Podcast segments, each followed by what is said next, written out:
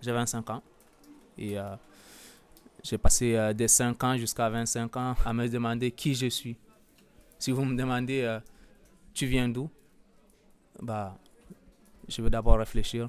Si je dis je suis soudanais, je n'ai même pas mon acte de naissance parce que la maison s'est brûlée. Si je dis que je suis tchadien, la région où j'ai grandi, c'était au cœur du lac Tchad, entre le Cameroun, le Tchad et le Nigeria.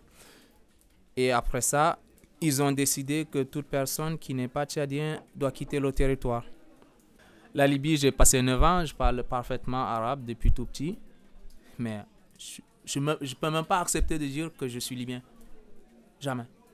C'était un beau pays dans l'OTAN, j'ai aimé avant les années 2011, c'est un pays que je respecte. Je. J'aime beaucoup. Et à un moment, c'est devenu, quand on joue au football, ils nous tirent dessus, ils tuent trois personnes, quatre personnes. C'est devenu l'enfer. Mais je vais où? Et même s'il faut me renvoyer, si vous me demandez, on veut te renvoyer, alors tu veux aller où?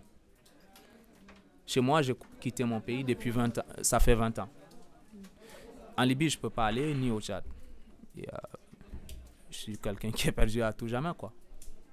Et quand on arrive ici, ils disent que c'est des migrants économiques ou des migrants quoi, je sais pas, des migrants ou des envahisseurs. Qui peut accepter la mort? Si vous mettez le feu dans le dos d'un animal, il va s'enfuir. Pourquoi?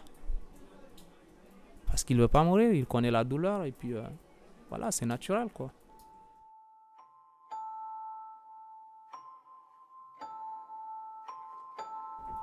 Vous imaginez que tout votre espace se repose sur un bateau, toute une famille. Euh, père de famille, mère de famille, enfant, adolescent qui est assis dans un bateau qui flotte avec sa vie, espérant avoir euh, un jour une nouvelle terre, la France, l'Italie ou n'importe où, où il y a la paix, où il n'y a pas de coup de feu, il n'y a pas de violence, mais que l'espoir euh, se retourne en enfer.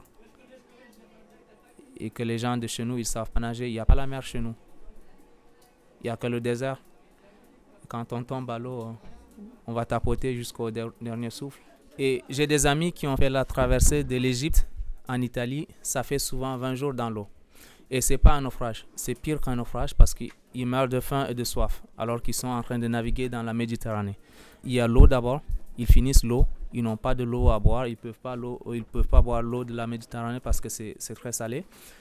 Et la deuxième chose, c'est que la nourriture, ils en ont pas. Et du coup, ils embarquent 800 personnes, ils arrivent avec 500 ou 400 quelques.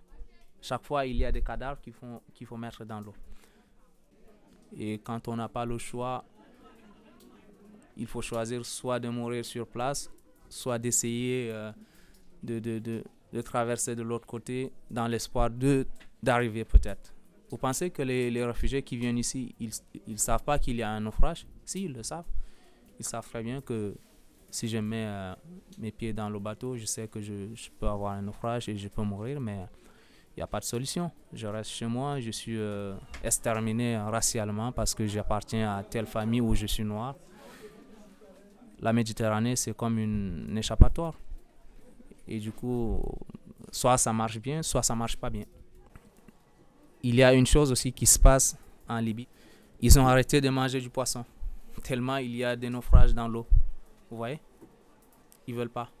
Tellement c'est devenu qu'il y a des naufrages et les passeurs qui embarquent des personnes euh, dans des bateaux qui font naufrage, ils ont dit que si on mange du poisson, c'est l'être humain qu'on est en train de manger.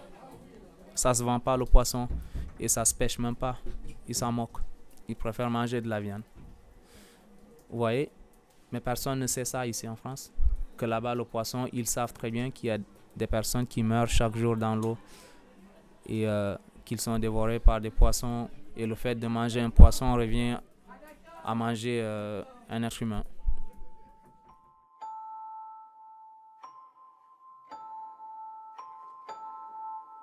On subit des choses vraiment invivables et puis euh, surtout les filles. Ce qui est choquant, c'est les filles. Les filles ne travaillent pas, subissent des viols. Imaginez une fille de 16 ans enfermée dans une maison comme ça dans l'eau noire, avec à manger, à boire, et qui satisfait euh, le besoin de tout voyou qui, se nomme euh, militaire ou combattant d'un côté militaire. Tu as besoin d'une fille, euh, tu vas chez telle personne, il a des esclaves, et puis les filles qui sont enceintes, qui ont une grossesse un peu avancée, sont libérées et jetées euh, dans un bateau qui, qui, qui vient ici en, en Europe. J'ai vu euh, un, campement où les gens ont été euh, comment dire, divisés. Il y a des filles de l'autre côté et il y a les, les, jeunes personnes de l'autre côté. Il y a les vieux personnes qui sont vulnérables et ils ne subissent pas, ils attendent. S'ils ont la chance, ils sont embarqués. Mais si tu es jeune, tu es en bonne santé, euh, un autre, il t'achète par exemple à 1000 dinars, équivalent de je ne sais pas combien d'euros, actuellement 250 euros. C'est la tête d'un être humain, un Érythréen qui coûte plus cher qu'un Africain de l'Ouest, parce qu'il a de la famille qui peut payer euh, pour libérer. Et un Égyptien qui coûte encore très très cher parce qu'il est euh, un maçon qui peut construire. Et du coup, la Libye, c'est devenu comme un territoire de chasse. Je sais bien de, quoi je parle. J'ai vécu là-bas, j'ai grandi là-bas. Je pense que c'est un pays où euh, un être humain, qu'il soit blanc ou noir ou jaune, avant de, bouger, il doit savoir où il met les pieds. Quand j'étais là-bas, j'étais au sud parce qu'il n'y avait que des noirs, il y avait une résistance, il y avait une armée qui combattait au nom des noirs euh, qui, qui veulent la paix et la liberté. Et je sais que si je vais à Benghazi, il y a des Arabes qui se révoltent contre les Noirs et euh, je ne peux pas aller là-bas. Si je vais à Tripoli, je peux être capturé, vendu ou décapité juste comme un animal. Donc, si tu es un blanc, tu dois savoir aussi prendre ton côté. Et je ne pense pas que ça existe des endroits comme ça sur Terre. Je ne pense pas.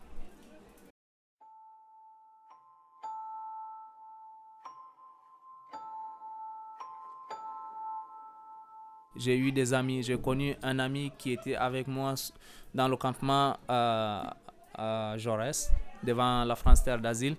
On était dans une même tente comme ça. Et du coup, il m'a dit ici, les démarches, ça ne fonctionne pas. On s'est installé devant la France Terre d'Asile parce qu'on voulait demander l'asile. Il ne nous recevait pas pendant un mois. Il m'a dit, je vais. Je lui ai dit, tu vas où? Il a dit, je vais à Calais et euh, je vais essayer de passer en Angleterre. Et il avait son numéro. Et il est allé là-bas, il est resté pendant, je ne sais pas, un mois et quelques jours. Il n'avait pas de téléphone, mais il avait une liste dans laquelle il y avait mon numéro. Et du coup, il a essayé d'aller en Angleterre, il a été percuté par euh, un véhicule, il est mort. Et du coup, quelqu'un a pris le numéro, il a appelé tous ces gens. Ils m'ont appelé, ils m'ont dit, euh, tu connais telle personne, il avait euh, été percuté par une voiture, il est mort. Et c'était quelqu'un avec qui euh, j'étais ici à Paris. Et euh, ça m'a beaucoup euh, choqué. Il y a quelque chose qui me dit que ça va s'arranger. Ça se passe très, très difficile pour moi, mais il y a un côté qui me dit que c'est c'est juste une page qui va se tourner.